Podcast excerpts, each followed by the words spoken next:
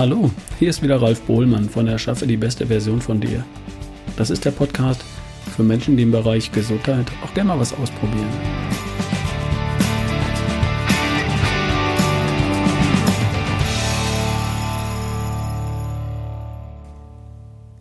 Ich habe heute als Interviewgast Paul Seelhorst von der Firma Ferment aus Berlin. Ferment beschäftigt sich mit Fermentation, also mit dem Fermentieren von Lebensmitteln. Warum? Weil es gesund ist, weil man es zu Hause machen kann, weil es eine lange Tradition hat und weil es einfach unglaublich viele gesundheitliche Vorteile hat, von denen ich selbst viele gar nicht kannte. Seid gespannt auf das Interview mit Paul und viel Spaß jetzt.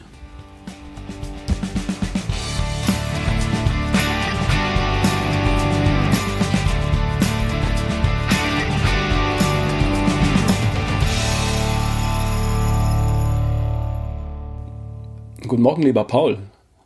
Guten Morgen, lieber Ralf. Hi. Ähm, ich bin jetzt verbunden mit Paul Seelhorst. Du bist in Berlin, richtig? Ich bin in Berlin, genau. Ich bin in Ludwigsburg. Äh, heute ist der 1. Dezember 2020 und es hat geschneit. Meine Kleine kam heute tatsächlich oh. von der morgendlichen Runde mit dem Hund von draußen rein, klitschnass. Ich habe gesagt, was hast denn du gemacht? Sie hat Schnee, Schneeengel gemacht ähm, auf der Straße hier äh, und war völlig aus dem Häuschen. Ähm, Kinder, Kinder, in dem Alter sehen ja kaum noch Schnee. Wir haben ja Global Warming und äh, sie war total happy, dass es heute Morgen geschnaut, geschneit hat. Ja, cool, cool. Du, manchmal ist deine Stimme so ein bisschen laut, dann wieder ein bisschen leise. Hörst du das auch? Ich höre es nicht, aber wenn du mir das sagst, dann halte ich jetzt hier mal einen regelmäßigen Abstand oder einen besseren Abstand zum Mikrofon. Vielleicht war das das Problem. Wie zu den Menschen heutzutage, ja? Wie zu den Menschen. Wir leben in ganz komischen Zeiten und müssen uns auf Dinge einstellen, die wir vorher nicht kannten. Äh, lass mich dich kurz vorstellen, Paul. Oder vielleicht machst du es auch selber. Ich kenne dich seit einigen Jahren. Du hast vor einigen Jahren die Paleo Convention organisiert und ähm, da war ich mal als Gast, war, hat mal hab eine Menge Spaß gehabt in Berlin. Es war eine total coole Veranstaltung. Und seitdem hast du viele Aktivitäten gemacht. Unter anderem kümmerst du dich um fermentierte Geschichten und das soll heute mal das Ziel sein. Ähm, magst du, oder das Thema sein für unseren heutigen Podcast, magst du noch ein bisschen was zu dir, deiner Historie erzählen und, und wie du zum Thema Fermentierung kommst? Ja, gerne. Ähm, erstmal freut mich, dass es dir Spaß gemacht hat auf der Paleo Convention. Ähm, fand ich auch super damals. Das war halt ein Event zu evolutionärer Gesundheit, artgerechtes Leben für den Menschen. Ne? Nicht nur Ernährung, sondern komplett auch Lifestyle. Mhm. Und äh, so hat bei mir meine Reise angefangen, ähm, als ich auf die Suche der, nach den Ursachen meiner ähm, gesundheitlichen Probleme gegangen bin. Ich hatte von Kind auf schon gesundheitliche Probleme. Ich bin mit Neurodermitis auf die Welt gekommen, so stark, dass die Ärzte meinten, der wird sein Leben lang Cortison nehmen müssen. Ich habe äh, bei wissenschaftlichen Studien zu Asthma-Patienten mitgemacht. Ich habe äh, Cortisonspritzen bekommen jährlich und Cortison abhängig von Pillen bin ich auch mal gewesen. Ähm, dann habe ich äh, alles Mögliche ausprobiert, also Homöopathie, Akupunktur, Naturheilverfahren. Ähm, einige Sachen davon waren cool, da sind so die Symptome halt irgendwie weggegangen, aber es brach immer jedes Jahr irgendwie wieder neu aus. So und äh, dann war es mir irgendwann genug und ich hatte einen, ich war auch professioneller Online-Pokerspieler mit so Mitte, Ende 20 und okay. habe dann gedacht, boah ey, ähm, was bringt mir das alles hier, dass ich irgendwie einen Job habe, wo ich gut Geld verdiene, aber nicht gesund bin, so. Denn Gesundheit ist nicht alles, aber es ist auch irgendwie alles nichts ohne Gesundheit. Und äh, es hat mich total unglücklich gemacht und dann dachte ich so, ich gehe jetzt mal auf die Suche und höre von einem Tag auf den anderen komplett auf. So und widme mich wirklich acht Stunden am Tag dem Thema. Es muss doch irgendeine Lösung geben. Kann doch nicht sein. Und dann einige von diesen Leuten aus der Pokerszene damals, die halt wirklich super viel Geld damit gemacht haben, in, auf hohen Stakes gespielt haben, die waren damals schon so Körperoptimierer, Geistoptimierer, so Biohacker von heute, sage ich mal, ja, und haben sich mit der Paleo-Ernährung, Paleo-Ernährung beschäftigt und ketogene Ernährung und der eine hatte mir das empfohlen und da dachte ich, ja, okay, dann probiere ich das jetzt halt mal aus und es hat so krass funktioniert.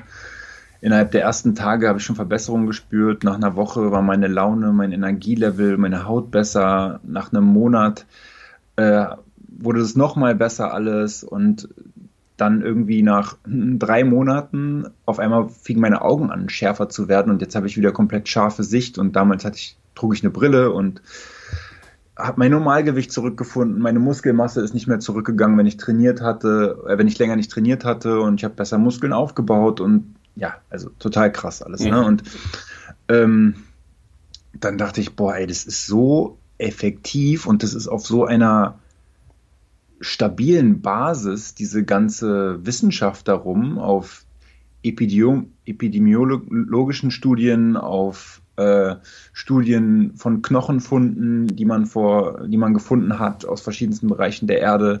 Äh, klinische Studien beweisen das heutzutage und ich meine, dieses ganze laktosefrei, glutenfrei, äh, wenig Zucker, wenig Pflanzenfette, was man heute ja weiß, was nicht gut ist, das vereint es ja irgendwie alles. Und dann, ähm, genau, jetzt lange Rede, kurzer Sinn zu Paleo, äh, dann, dann bin ich auf das Thema gekommen, so, boah, aber ich, ich vermisse schon irgendwie so ein lecker, prickelndes, natürliches Getränk. Die meisten, die natürlich prickeln, sind irgendwie alkoholisch, Sekt, Bier, so. Mhm. Ähm, ach, da gibt's ja irgendwas. Mhm, das heißt Kombucha, das ist so ein fermentierter Tee. Und der ist so auch so süß-sauer und ich mag eh frische Salate mit Balsamico-Dressing so und Apfelessig. Okay, geil, probiere ich mal. Und es hat mir so gut geschmeckt. Und dann bin ich dem so ein bisschen mehr auf die Spur gegangen und habe dann gemerkt, ey, das ist ein richtig geiles Getränk. Dann haben wir das auf der Paleo Convention da einen Stand äh, gemacht, um den Leuten das zu bieten. Und dann kam ein Chef-Einkäufer der Bio Company und meinte, hey, voll geil, ich kenne das aus den USA, ist das hier Rohkostqualität, was ihr hier habt? Und wir so, ja. Und er so, könnt ihr das für uns herstellen? Und dann meinten wir, ja, vielleicht.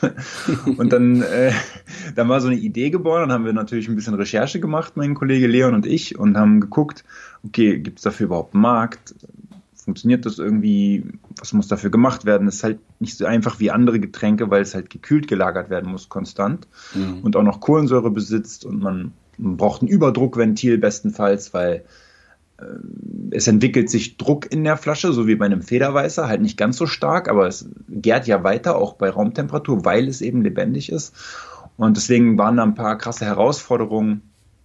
Dann noch mit dem Pfandpflichtsystem in Deutschland, was kleinen Startups das auch viel mehr erschwert, sage ich mal. Ich will jetzt nichts dagegen sagen, aber es ist viel schwerer für kleine Getränke-Startups in den Markt zu kommen, vor allem die Getränke selber zu machen, als jetzt in anderen Ländern, wo diese Pfandpflicht nicht da ist.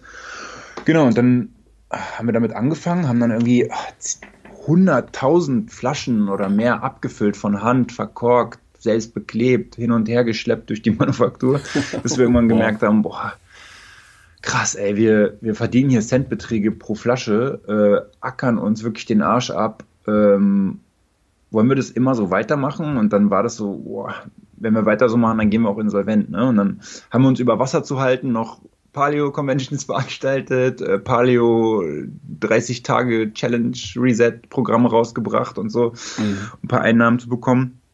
Und dann dachte ich so, ey, warum verkaufen wir den Leuten nicht diese Teepilze, mit denen man Kombucha selber herstellen kann? So mhm. zum Fermentieren. Ja. Und dann, Gott sei Dank, ist Leon ein begnadeter Online-Marketer und hat dann irgendwie gesagt, ja doch, könnte, könnte klappen, hat so ein bisschen Recherche gemacht, da haben auch einige das schon verkauft und so auf Ebay, ihre Pilze.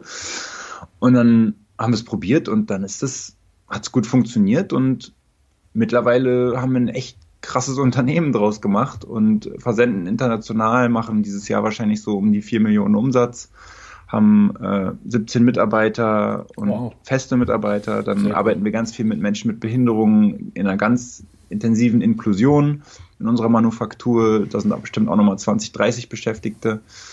Ähm, und haben eine krasse Community von Leuten online, die so DIY selber Machgeschichten feiern, ob es jetzt Sauerteig oder Kefir oder Joghurt oder Wasserkefir oder Kombucha ist oder alles Mögliche fermentieren, Sauerkraut, Kimchi und so. Ja, ziemlich crazy die Reise. Und ja. ist jetzt auch sechs Jahre her mit der Paleo Convention oder fünf Jahre her, ja. Ja, ich glaube 2015 ist, habt ihr Ferment gegründet, stimmt das? Äh, genau, ja. ja. ja. Äh, wirklich eine interessante Story. Ähm, aus, dem, aus dem Need heraus, dir ging es echt nicht gut, oder anders, ja. anders gesagt, dir ging es dreckig.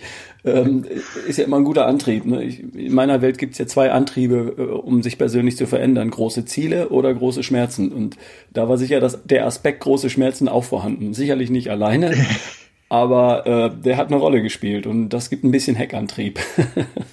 auf jeden Fall, auf jeden Fall. Und es war ja so, mit Poker habe ich zwar viel Geld verdient, aber ich habe nichts der Gesellschaft irgendwie zurückgegeben in Form von einem Wert. Mhm. Ne? Und mhm.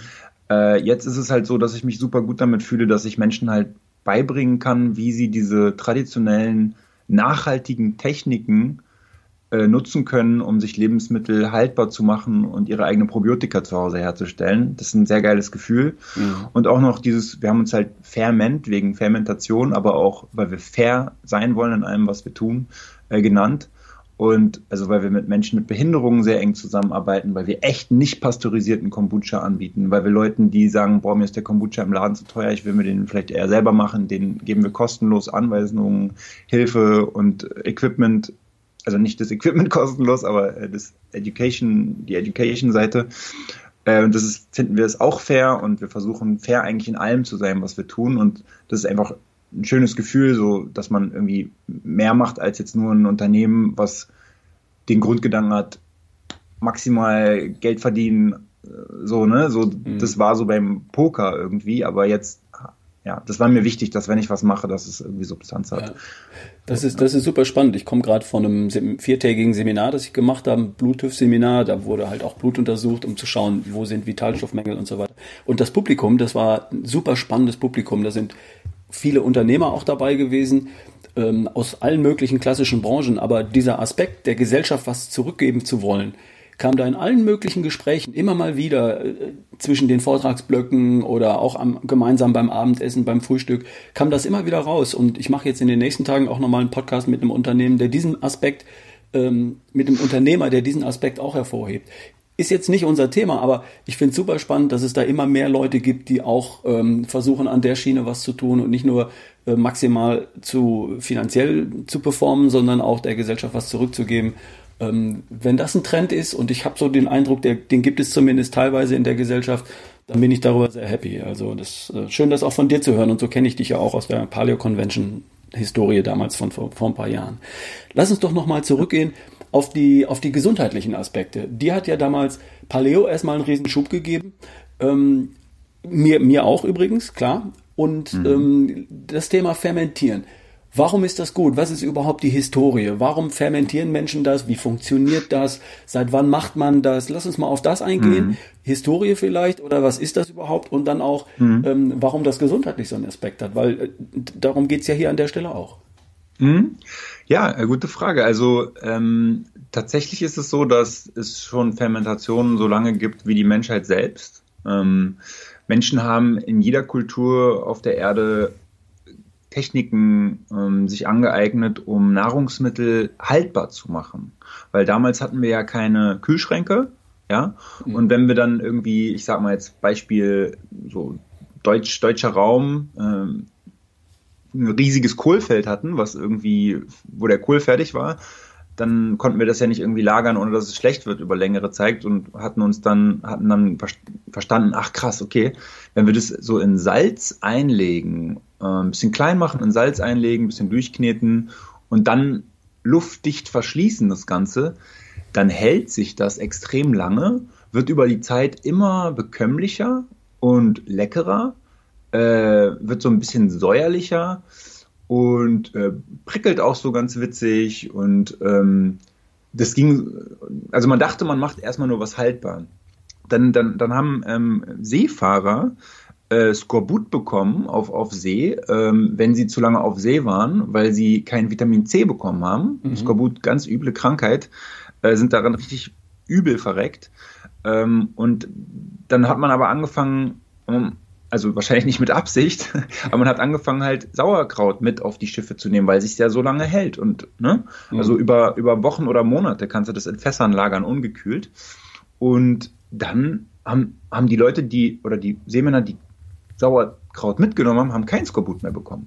Heutzutage weiß man, dass das einfach daran liegt, dass die dann mit Vitamin C versorgt waren und Vitamin C im Kohl wird einfach präserviert durch die Fermentation. Ich meine, durch jede andere Form der Haltbarmachung, einkochen, einwecken, whatever, stabilisieren durch andere Möglichkeiten geht das Vitamin C relativ schnell kaputt, aber durch die Fermentation bleibt es erhalten in diesem lebendigen ja, Biotop, mhm. ähm, was man schafft. Super spannend. Ähm, ja. Es ist, es ist, ähm, also ich, ich habe ja gesagt, es wird bekömmlicher und es liegt daran, dass äh, auf dem Kohl und auf jedem anderen Gemüse auch sind lebendige Mikroorganismen. Ja, und ähm, bestenfalls hast du einen Biokohl, schnippelst den ein bisschen klein, gibst den in eine salzige Umgebung und das ist ein Milieu, was diesen Mikroben gefällt. Vor allem, wenn kein Sauerstoff da ist. Und da fühlen die sich wohl und fangen dann an, aktiv zu werden und die Stoffe, die in dem Kohl sind, zu verstoffwechseln. Und bauen Pflanzengifte ab. Ähm, ja, wie auch zum Beispiel Goitrogene oder andere unbekömmliche Sachen im Kohl, Lektine. Okay. Ähm, beim Getreide wäre es das Gluten und Gliadin. Ähm, bei der Milch wäre es die Laktose, die abgebaut wird. Ja, ein Käse, der sechs Monate gereift ist, hat keine Laktose mehr. Das Casein wird aufgeschlüsselt durch die Mikroben und wird besser bekömmlich.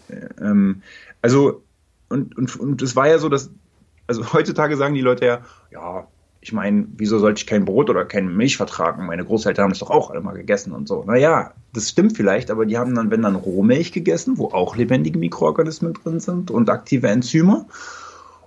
Oder äh, die haben das Ganze fermentiert und einen Sauerteig gegessen und das Getreide immer in Form von fermentiertem Getreide gegessen, ähm, wo halt diese Pflanzengifte abgebaut wurden. Plus natürlich waren das auch andere Getreide, die nicht so massiv, massiv hochgezüchtet waren, dass sie jetzt auf den Feldern überleben, egal was komme, egal welche Käfer an denen eigentlich rumknabbern wollen. Die Käfer sagen, boah, nee, da ist mir zu viel Pflanzengift drin, danke, das brauche ich jetzt nicht.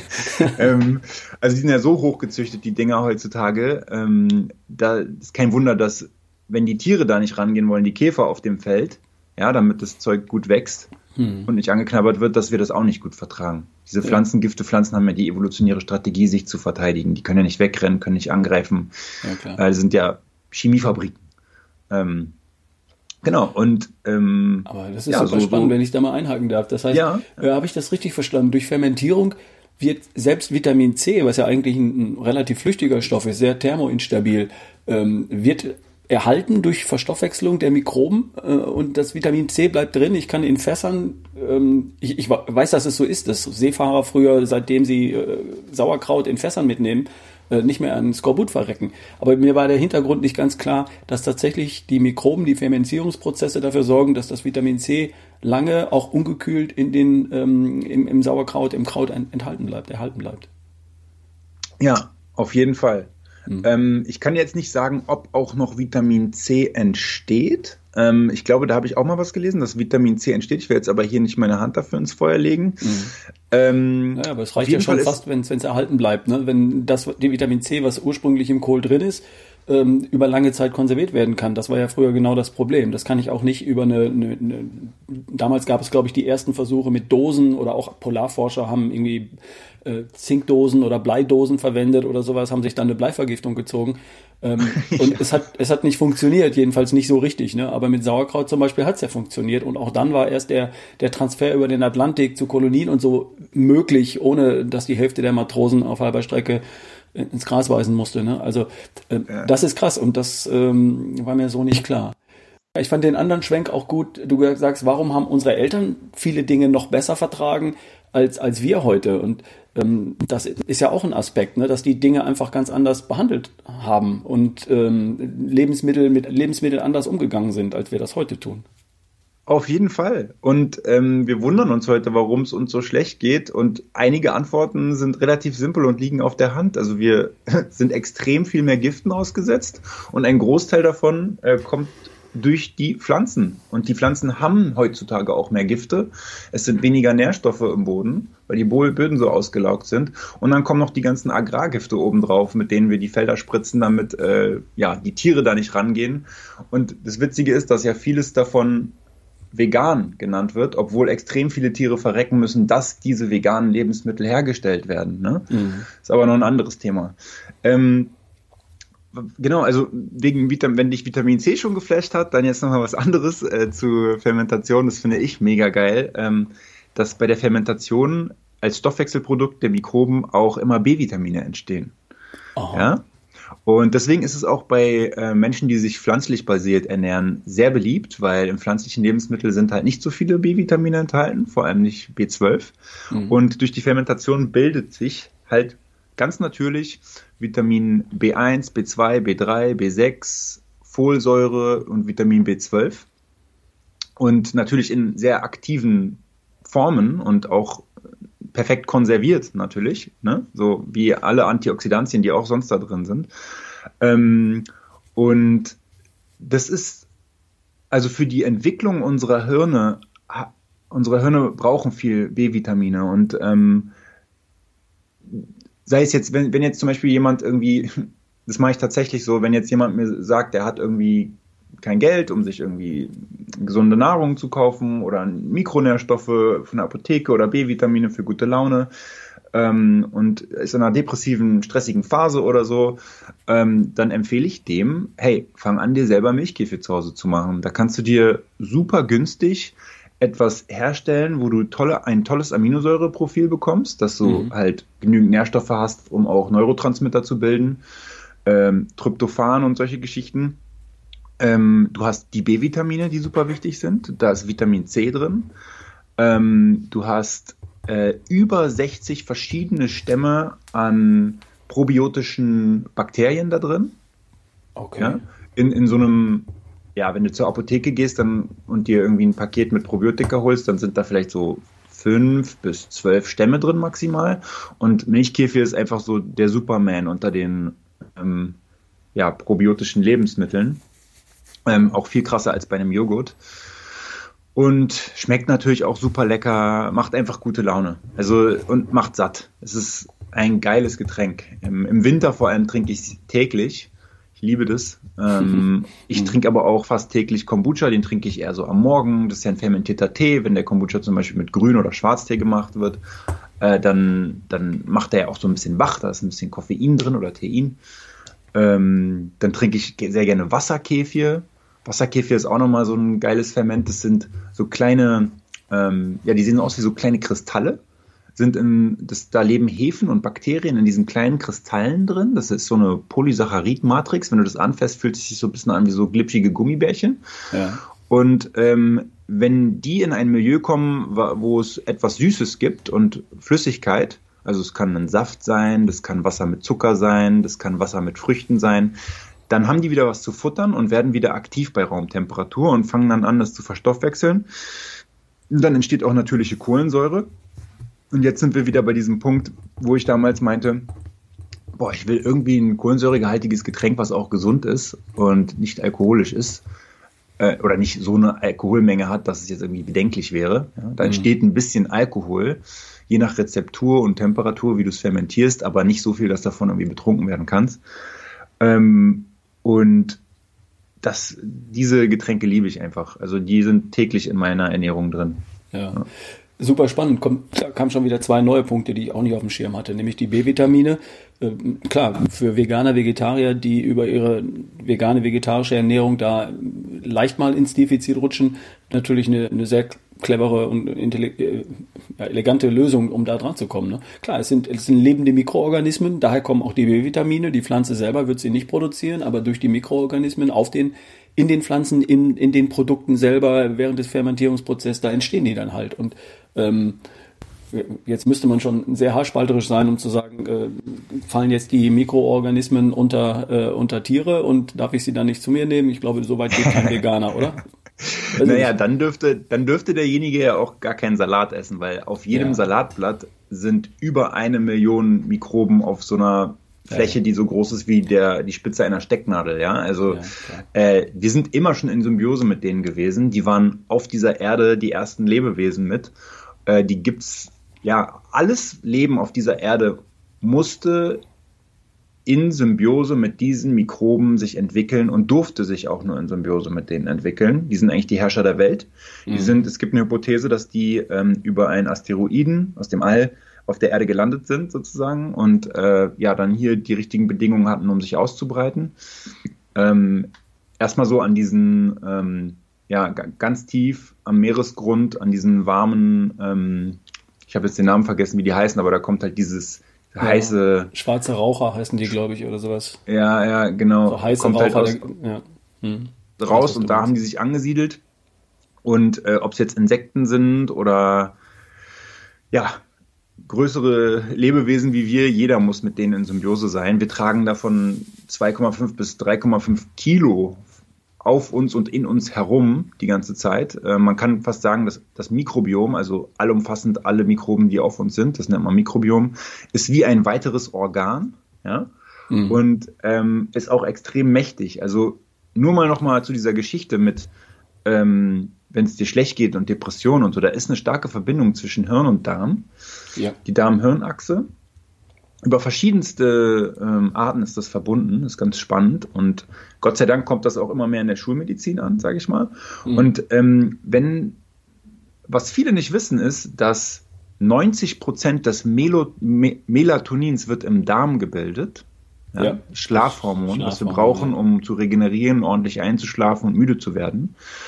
Ähm, 50 Prozent des Dopamins, des Neurotransmitters Glückshormons Dopamins, wird im Darm gebildet und 90 Prozent des Serotonins, ein weiterer Neurotransmitter, der für unsere gute Laune auch zuständig mhm. ist. Auch ein Glückshormon, und, das Chefhormon, ja, auch ganz wichtig. Genau, und ähm, Milchkäfige und andere Fermente können halt dazu beitragen, dass im Darm ein richtiges, ein besseres Milieu herrscht, damit diese Eigenschaften wieder gegeben sind. Ne?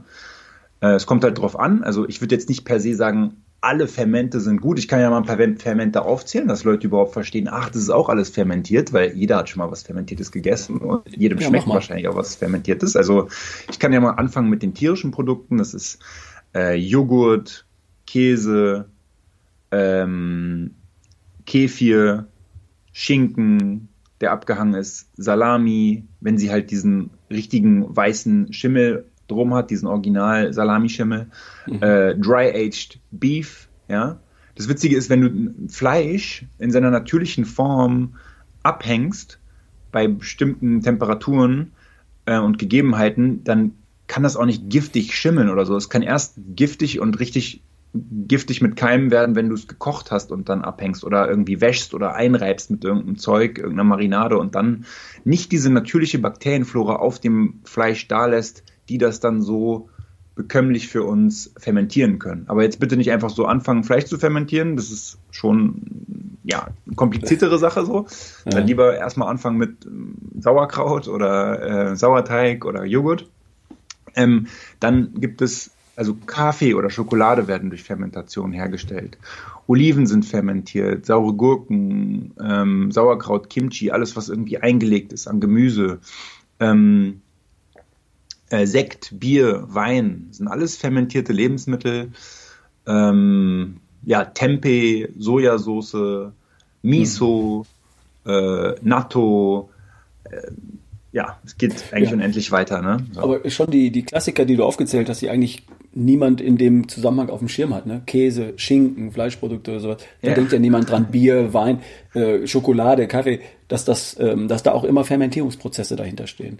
Und ähm, ja die Frage ist, ähm, wie weit, wie, wie natürlich diese Fermentierungsprodukte, äh, Prozesse jetzt noch stattgefunden haben bei, ich sage jetzt mal, ähm, diesen Produkten, die wir gerade aufgezählt haben, die ich aus dem Supermarkt kaufe, das ist mal eine Geschichte. Und da gibt es sicherlich noch einen Unterschied, wenn ich das zu Hause mache, wenn ich die Geschichten am Ende nicht pasteurisiere. Ich habe zum Beispiel gerade von euch hier eine Dose äh, Kombucha in der Hand, Klassik. Den, der schmeckt mir übrigens am besten, weil da ist gar nicht viel ähm, Geschmacksstoff noch drin. Ich mag den sehr gerne. Ähm, mhm. Wenn ich sowas jetzt mache, dann steht hier drauf, der ist nie, niemals äh, homogenisiert. Das heißt, da sind wirklich noch lebende Bakterien drin. Darum muss der auch gekühlt gelagert werden. Steht bei uns auf dem Balkon draußen, ähm, mhm. weil wir da ein bisschen einen kleinen Vorrat haben und so weiter. Dann haben wir nicht im Kühlschrank, sondern der steht jetzt draußen. Ähm, das ist den meisten Leuten gleich nicht klar, dass viele Produkte aus dem, aus dem täglichen Umfeld ja ohnehin schon fermentiert sind. Und dass ich da noch einen draufsetzen kann, indem ich das auch selber mache, den Prozess unter Kontrolle habe und dann auch sicher bin, dass dann am Ende nicht noch die Bakterien getötet werden, damit äh, das Produkt ungekühlt sechs Jahre lang im Supermarkt haltbar ist. Ne? Ja, ja, also das Witzige ist, mir sind ein paar Sachen eingefallen, als du das gerade erzählt hast. Ähm, also Kombucha ist eigentlich unendlich haltbar. Wir müssen aber ein Haltbarkeitsdatum draufschreiben, laut per Gesetz. Mhm. Ähm, deswegen haben wir gesagt, okay, schreiben wir halt ein Jahr drauf. Ähm, Kombucha kann, wenn er weiter fermentiert, eigentlich nur immer saurer werden. Es kann sich mehr Kohlensäure bilden und weniger Zucker enthalten und mehr Mikroben. Mhm. Ja, und ähm, irgendwann, wenn du einen Kombucha, sag ich mal, drei Jahre gelagert hast, dann wird das wahrscheinlich Essig sein. Einfach Kombucha-Essig. Ja. Ja. Kannst du den immer noch zum Putzen benutzen oder kannst damit deinen Salat verfeinern oder whatever. ähm, und äh, du hast den gerade auf dem Balkon stehen. Nur für die Zuhörer, die jetzt sich mit Kombucha noch nicht so auskennen, es ist gerade Winter, hat er ja gesagt, der Ralf. Mhm. Und deswegen kann er ihn auf den Balkon stellen, weil sonst bei Raumtemperatur geht das weiter. Ja, und dann können sich natürlich auch Spuren von Alkohol bilden und mehr Kohlensäure und dann kann so eine Flasche mal übersprudeln, wenn man sie öffnet. Und das ist dann vielleicht eine unangenehme äh, Geschichte, ja. wenn man sich da die Küche versaut oder so. Deswegen auf jeden Fall immer kühl stehen lassen und immer darauf achten, wenn ihr den kauft, wenn ihr wirklich echten Kombucha wollt, mit all seinen Funktionen als funktionales Getränk, im, im Kühlregal schauen, ja. Und leider nicht nur dieser Aspekt mit dem Kühlregal ist wichtig, weil es gibt auch einige Kombuchas, die stehen im Kühlregal einfach nur, dass man denkt, die sind Rohkost-Kombucha auf Hinweise achten wie nicht pasteurisiert, nicht erhitzt, Rohkostqualität, lebendig, aktiver Gärungsprozess, solche Sachen, ja, dass hier mhm. da draufstehen. Und es gab sogar blöderweise auch schon Kombucha Companies, auch einige hier, die nach Deutschland probiert haben zu expandieren, die draufschreiben Rohkost, aber gar nicht raw sind und auch nichts Lebendiges mehr drin ist. Die sind dann ultra gefiltert und so eine Späße, also und mit Konzentraten hergestellt und das ist alles nichts, was wir machen. Unser Credo ist wirklich, wir wollen das authentische Produkt Kombucha den Leuten bieten in seiner natürlichen Form mit allen Benefits. Mhm. Ja. Und dazu gibt es ja Gott sei Dank in Deutschland immer mehr Startups, die sich da was auf die Fahne geschrieben haben, ähm, ein nachhaltiges Konzept haben, ein faires Konzept haben. Coro Drogerie zum Beispiel ist eins, ihr seid eins. Da steckt einfach ein bisschen mehr dahinter als ein internationaler Investor, der äh, Profit maximieren will, sondern ihr habt auch eine Message und ihr habt auch eine Botschaft und bringt das mit euren Produkten auch rüber. Und ähm, genau. für, den für den Verbraucher steckt da natürlich ähm, zum Teil auch ein bisschen mehr Aufwand dahinter. Ich muss das halt kühlen ähm, zum Beispiel, oder wenn ich selber herstelle, da kommen wir gleich nochmal drauf, ähm, ist das mit ein bisschen Aufwand verbunden. Aber ich habe jetzt auch wieder im Seminar bei den Teilnehmern festgestellt, dass diese Bereitschaft ja durchaus da ist. Die Leute wollen sich ja was Gutes tun. Die Leute haben die, die Ressourcen. Jetzt ist für viele auch noch mit Corona Homeoffice-Zeit äh, vielleicht sogar noch einen Tick mehr Zeit, sich mit solchen Dingen zu beschäftigen, weil man nicht abends ohne nachzudenken ins Restaurant, in die Kneipe, in die Bar geht, sondern äh, Zeit zu Hause verbringt, äh, Zeit hat, solche Dinge zu recherchieren, sich damit auseinanderzusetzen, auszuprobieren und in, in den eigenen, das eigene Set von Gewohnheiten mit reinzubasteln und zu sagen, wir machen unseren Kombucha selbst, wir machen unseren Milchkäfir, Wasserkäfir selbst und profitieren davon. Und ähm, das finde ich eigentlich sehr, sehr spannend und sehr cool. Genau so sieht's aus. Also Corona hat uns nochmal explodieren lassen, ähm, weil die Leute hatten Zeit, sich mit sich selbst zu beschäftigen zu Hause. Also dieses Selbermachen-Thema kam auf. Mhm. Äh, die haben nach Produkten gesucht, die vielleicht das Immunsystem erstärken oder zumindest nicht schwächen. Ähm, und da haben wir so ein Thema und E-Commerce halt, unser Online-Shop, ne, wo man bestellen kann und ist, also da sind wir echt nochmal durch die Decke gegangen durch Corona. Mhm. Äh, viele Unternehmen hat es halt leider hart getroffen. Ähm, Gott sei Dank hat es uns verschont und sogar geboostet. Mhm. Ähm, und ja, hätten wir jetzt nur auf eine Strategie gesetzt, irgendwie in der Gastro zu stehen, ähm, dann hätten wir ein großes Problem gehabt mit unserem, wenn wir nur auf ja. Kombucha gegangen wären. Ne? Ja, aber gut, ihr seid ja Gott sei Dank weiter aufgestellt und sprecht die Leute zu Hause an und ähm, Gott sei Dank ist nicht nur einmal alles schlecht, sondern äh, es gibt auch Dinge, die davon profitieren. Und hier geht es ja in die richtige Richtung.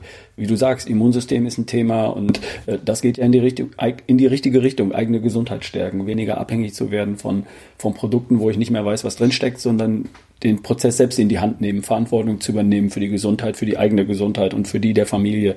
Da steckt ja noch eine Menge mehr dahinter, finde ich ziemlich cool. Auf jeden Fall. Und ich, ich, ich finde es auch cool, wie gesagt, dass ganz viele Startups eine Art Vision, Mission haben heutzutage. Ähm, um die Welt ein Stückchen besser zu machen. So, ähm, das ist schon mal richtig cool. Ähm, ich, ich, bin ja auch im Umfeld von vielen Startups, sehe viele Startups. Ich bin auch so in so Coworking Spaces unterwegs und ähm, das ist schon echt schön. Manchmal denke ich dann aber auch, okay, vielleicht bewegen du und ich uns auch so irgendwie so ein bisschen in so einer Bubble und denken, da passiert so viel, aber es passiert, glaube ich, tatsächlich viel. Mhm. Ähm, und manchmal finde ich es aber auch ein bisschen schade, dass äh, Konsumenten auch irgendwie so ein bisschen getäuscht werden damit von Unternehmen, die dann so Greenwashing machen und irgendwelche Claims benutzen als Werbegeschichten, um den Verbrauchern das Gefühl zu geben, wenn du unser Produkt kaufst, dann tust du hier was Tolles für die Nachhaltigkeit, für den Planeten, für Menschen, denen es vielleicht nicht so gut geht wie uns. Äh, du rettest damit Tierleben oder sowas. Mhm. Und da habe ich aber auch leider schon viele schwarze Schafe, sag ich mal, äh, gesehen oder, oder Sachen, wo ich denke, boah, ey, das ist echt, ja. echt schade und da wurde sich nicht intensiv mit der Thematik beschäftigt und dieses Schwarz-Weiß-Denken und ja, genau. Ja. Sowas gibt es halt auch. Ne? Du hast vollkommen recht.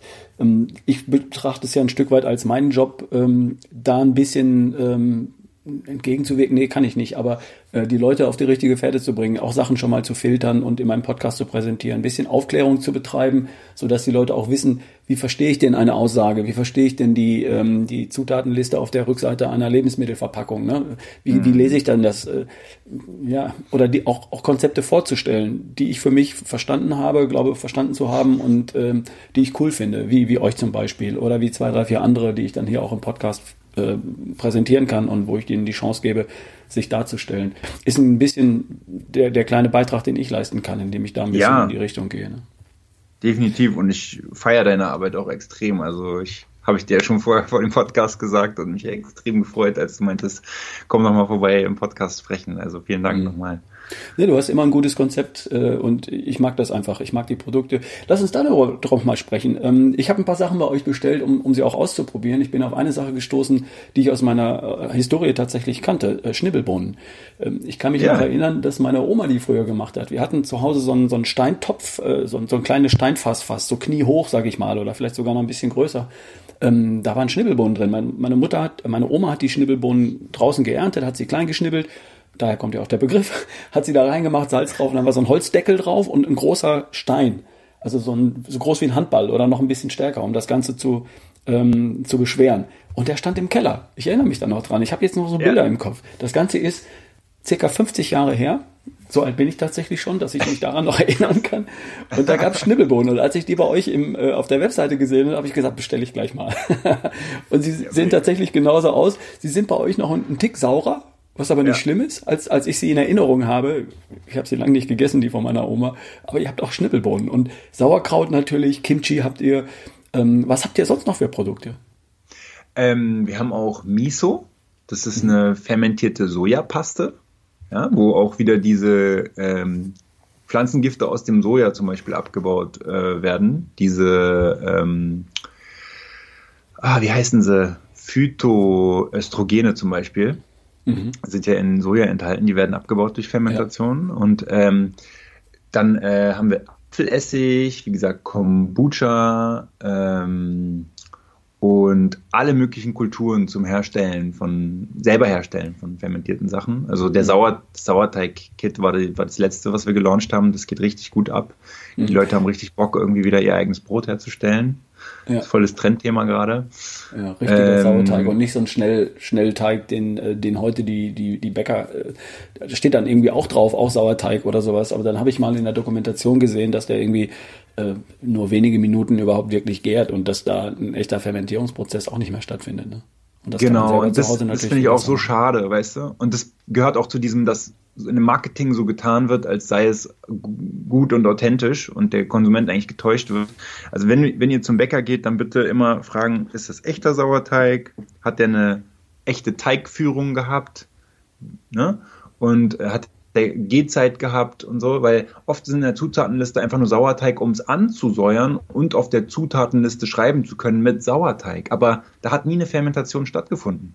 Mhm. Ja, das, äh, die, die, die Mikroben, die Bakterien kamen gar nicht zu dem Punkt, wo sie irgendwie die Pflanzengifte abbauen konnten, die tollen Extranährstoffe herstellen konnten und so. Und dann geht das Ganze auf, weil man da Hefen rein, weil die Hefen haben leider nicht diese Fähigkeiten mhm. äh, wie Bakterien. Ja. Ähm, genau, und irgendwas wollte ich gerade noch sagen zu dem, äh, zu dem Brot, aber ist mir entfleucht.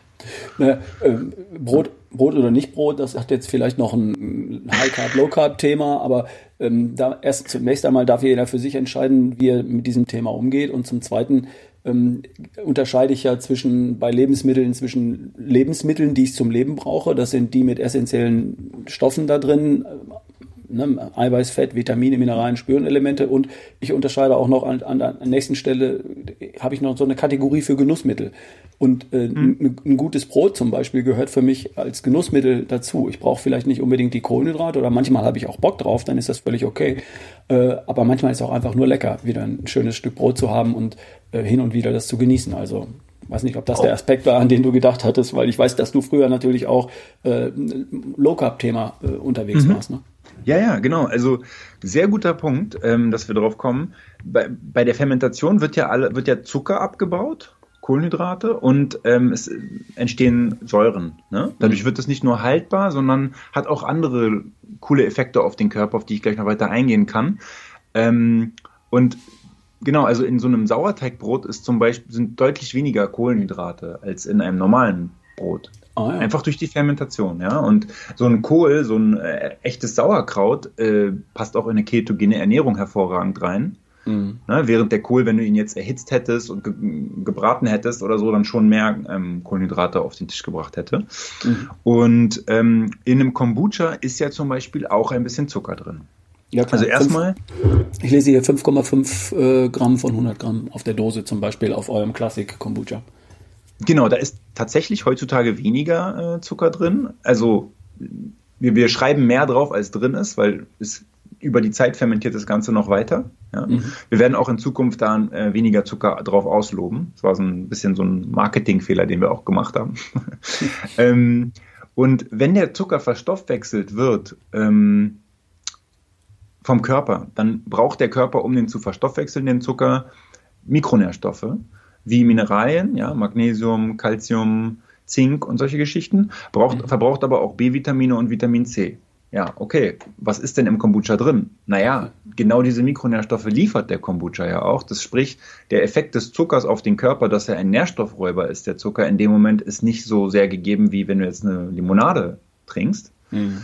Plus, in dem Kombucha sind organische Säuren. Essigsäure, Glucuronsäure, Gluconsäure und andere tolle Säuren, die der Körper basisch verstoffwechseln kann, wie eine Zitrone.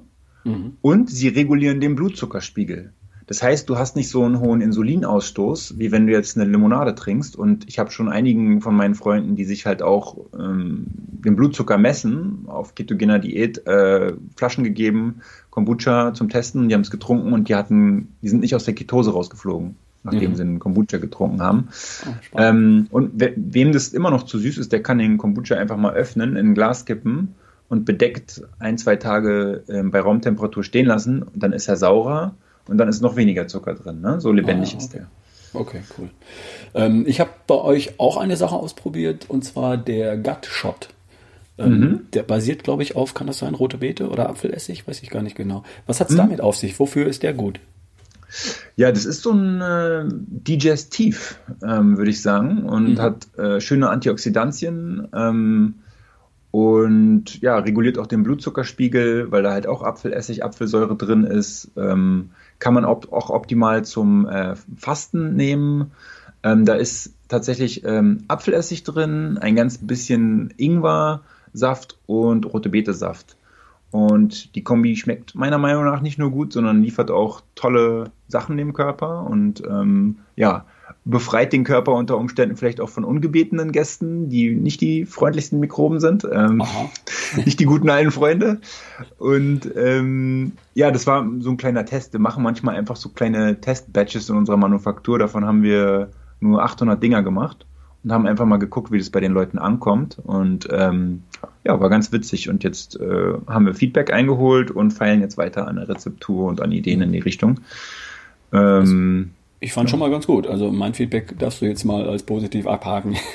okay, also die, der Tipp mit dem Digestiv, äh, das, das war gut. Das heißt, irgendwie nach einem, äh, nach einer tollen Mahlzeit einfach mal ein Pinchen oder ein Esslöffel voll davon runter, um äh, dem Magen-Darm da nochmal einen kleinen Schuss zu geben. Um gut mhm, oder vor einer Mahlzeit. Äh, es reguliert, wie gesagt, auch den Hunger. Ja, also du kannst auch, wenn du was, was gegessen hast, wo du denkst, boah, ey, ich weiß nicht, ob ich das so gut verdaue, ähm, weil manchmal bin ich danach irgendwie aufgebläht oder äh, gebe Gase von mir, die ungewollt sind, dann ähm, kannst du auch einen vorher trinken und es hilft auch dabei, die Magensäure ein bisschen anzusäuern, dass einfach da schon im Verdauungstrakt am Anfang schon dafür gesorgt wird, dass das Ganze besser verdaut werden kann von dir. Mhm. Ja. Okay. Ist also so ein ist besserer Digestiv, als jetzt irgendwie sich einen Schnaps reinzuknallen, meiner Meinung nach. Ja, definitiv. Äh. genau so. so, und jetzt haben wir noch das Thema, ihr verschickt ja auch Testkits, äh, nicht Starterkits um selbst mit der Produktion von, von ähm, Kefir, Pilzen und verschiedenen Produkten loszulegen. Stell das doch mal vor. Wie macht man das zu Hause? Wie, wie kann man sich dem Thema Fermentation zu Hause selber widmen und da mal einen Schritt vorankommen? Mhm. Ja, ähm, also genau, der, derjenige, der bei uns bestellt, der Kunde bekommt dann halt ein Paket, da ist Equipment drin äh, zum Fermentieren. Wenn es ein Ferment ist, wofür man eine Kultur braucht, um zu fermentieren, ist jetzt auch die Kultur mit drin. Das wäre der Fall zum Beispiel bei Wasserkefir, Milchkefir, Joghurt oder Kombucha. Mhm. Ähm, bei zum Beispiel Sauerkraut oder Kimchi da oder sauren Gurken, da brauchst du keine Kultur. Da hast du die Mikroben auf dem Gemüse und bringst sie einfach nur in ein Milieu, wo sie sich wohlfühlen und ausbreiten können. Mhm. Ähm, und zusätzlich ist es natürlich auch noch eine Anleitung mit dabei und ein sehr ausführliches, großes Handbuch, nochmal mit verschiedensten Rezepturen, mit FAQs, also was was mache ich, wenn das und das schief geht, was, wenn ich in den Urlaub fahre, ähm, was mache ich dann und dann, ähm, wie stelle ich sicher, dass die Fermentation sicher und ähm, unproblematisch verläuft. Und viele Leute haben ja auch Angst vor dem Thema Fermentation und wir sehen uns als Educational Business, indem wir den Leuten das, wie gesagt, beibringen und die Angst davon nehmen. Und da haben wir zum Beispiel auch spezielle Sachen entwickelt, wie ähm, äh, Glasgewichte, die super praktisch einfach sind, die du in ein, ein Glas reinmachen kannst, um bei im Falle eines Sauerkrauts, wenn du das ansetzt, ähm, dafür zu sorgen, dass sich kein Schimmel oben bilden kann. Mhm. Und zwar funktioniert es so, du, du hast einen Kohl, den du ja massiert hast mit äh, Salz ja, den, den, da ist, der ist jetzt so eine Matschepampe aus Kohl und flüssig, salziger Flüssigkeit, den machst du in ein Glas rein und dann musst du aber dafür sorgen, dass wirklich dieser Kohl in seiner eigenen Lake schwimmt. Mhm. Ja, und ähm, dass auch nicht an der Oberfläche irgendwie Kohlstückchen sind ähm, im Glas, sonst kann dort Schimmel sich bilden, vor allem ja. in der Anfangszeit. Es dauert so ein paar Tage, bis das schön angesäuert wird und sich da Kohlensäure bildet in dem Ganzen. Und äh, die, dieses Glasgewicht hält einfach den Kohl unter der Lake. Ja? ja genau. und, und dann kann man oben noch ähm, ein spezielles Gärventil drauf machen. Und dieses Gärventil sorgt dafür, dass kein Sauerstoff rein kann, aber Kohlen, äh, Kohlendioxid, ja, Kohlendioxid äh, entweichen kann. Und ähm, weil wenn du jetzt zum Beispiel Früchte oder so mit reinmachst, dann kann es eine relativ explosive Mischung werden und dann können solche Bläser auch mal platzen. Deswegen ist es ganz gut, wenn da so ein Ventil einfach da ist. Ne? Und so ist die Fermentation super einfach, super sicher und eigentlich eine Garantie, dass es funktioniert. Ja, ne? wollte ich auch gerade sagen, da muss niemand Angst haben, dass er sich hier die, die Küche in die Luft sprengt, sondern ihr habt äh, wirklich sehr gut gemachtes äh, Material drumherum und äh, ähm, Dokumentation, Handbuch. Also da kommt wirklich jeder mit klar. Wir haben es ja auch gemacht und äh, kommen damit klar. Und äh, wir sind jetzt nicht die Freaks, die den ganzen Tag in der Küche verbringen und sich damit von morgens bis abends auseinandersetzen. Aber ähm, meine Frau hat sich drum gekümmert, muss ich ehrlich sagen, sowas delegiere ich. Äh, das Thema Nahrung äh, ist ganz klar auf der Seite meiner Frau, die kümmert sich drum, lässt sich das auch nicht aus der Hand nehmen. Ich bin fürs Abspülen da yeah. und fürs Konsumieren und sie bereitet das alles vor. Also ähm, ich weiß von ihr, dass sie gesagt hat, das ist easy, das ist. Ich habe mir die Sachen auch angeschaut, die sind wirklich einfach, kommt ihr damit klar. Genau, also das einfachste ist ähm, Milchkäfig oder Wasserkäfig. Da hast du die Knollen oder Kristalle, schmeißt die halt in, in Zuckerwasser oder in Milch machst das Ganze zu, lässt es stehen für ein bis drei Tage und fertig. Also mhm. bei Raumtemperatur. Das ist so einfach und narrensicher. Und wir haben schon über 100.000 Leuten das beigebracht. Fermentieren. Ja. Okay, das läuft. Paul, wo findet man denn euch im Internet? Eure Website heißt? Und äh, www.fair wie Fairtrade und dann ment.de. Also Wortspiel aus Fermentation und Fair. Mhm. www.ferment.de. Da könnt ihr einfach mal vorbeigucken. Ansonsten habe ich auch den ähm, Fermentationskongress veranstaltet. Den findet man im Internet. Ähm, einmal auf Deutsch, einmal auf Englisch. Das größte Fermentationsevent der Welt sogar bis dato. Und äh, man kann auch einfach gucken auf, äh, auf YouTube. Da haben wir auch super viele Videos von meiner hervorragenden Kollegin äh, Lisa, äh, die da alle möglichen Sachen erklärt und hands-on zeigt, wie man was fermentiert und Fragen beantwortet und so. Ah ja, wunderbar. Uh, YouTube ist immer klasse, weil man dann einfach äh, Leute sieht, die Hand anlegen und die machen und erklären dabei und äh, nichts ist besser als äh, Sound und Bild, um, um, solche Prozesse zu verstehen und da die Scheu vielleicht zu verlieren, zu sagen, soll ich, das, soll ich mir das wirklich antun, selbst zu fermentieren?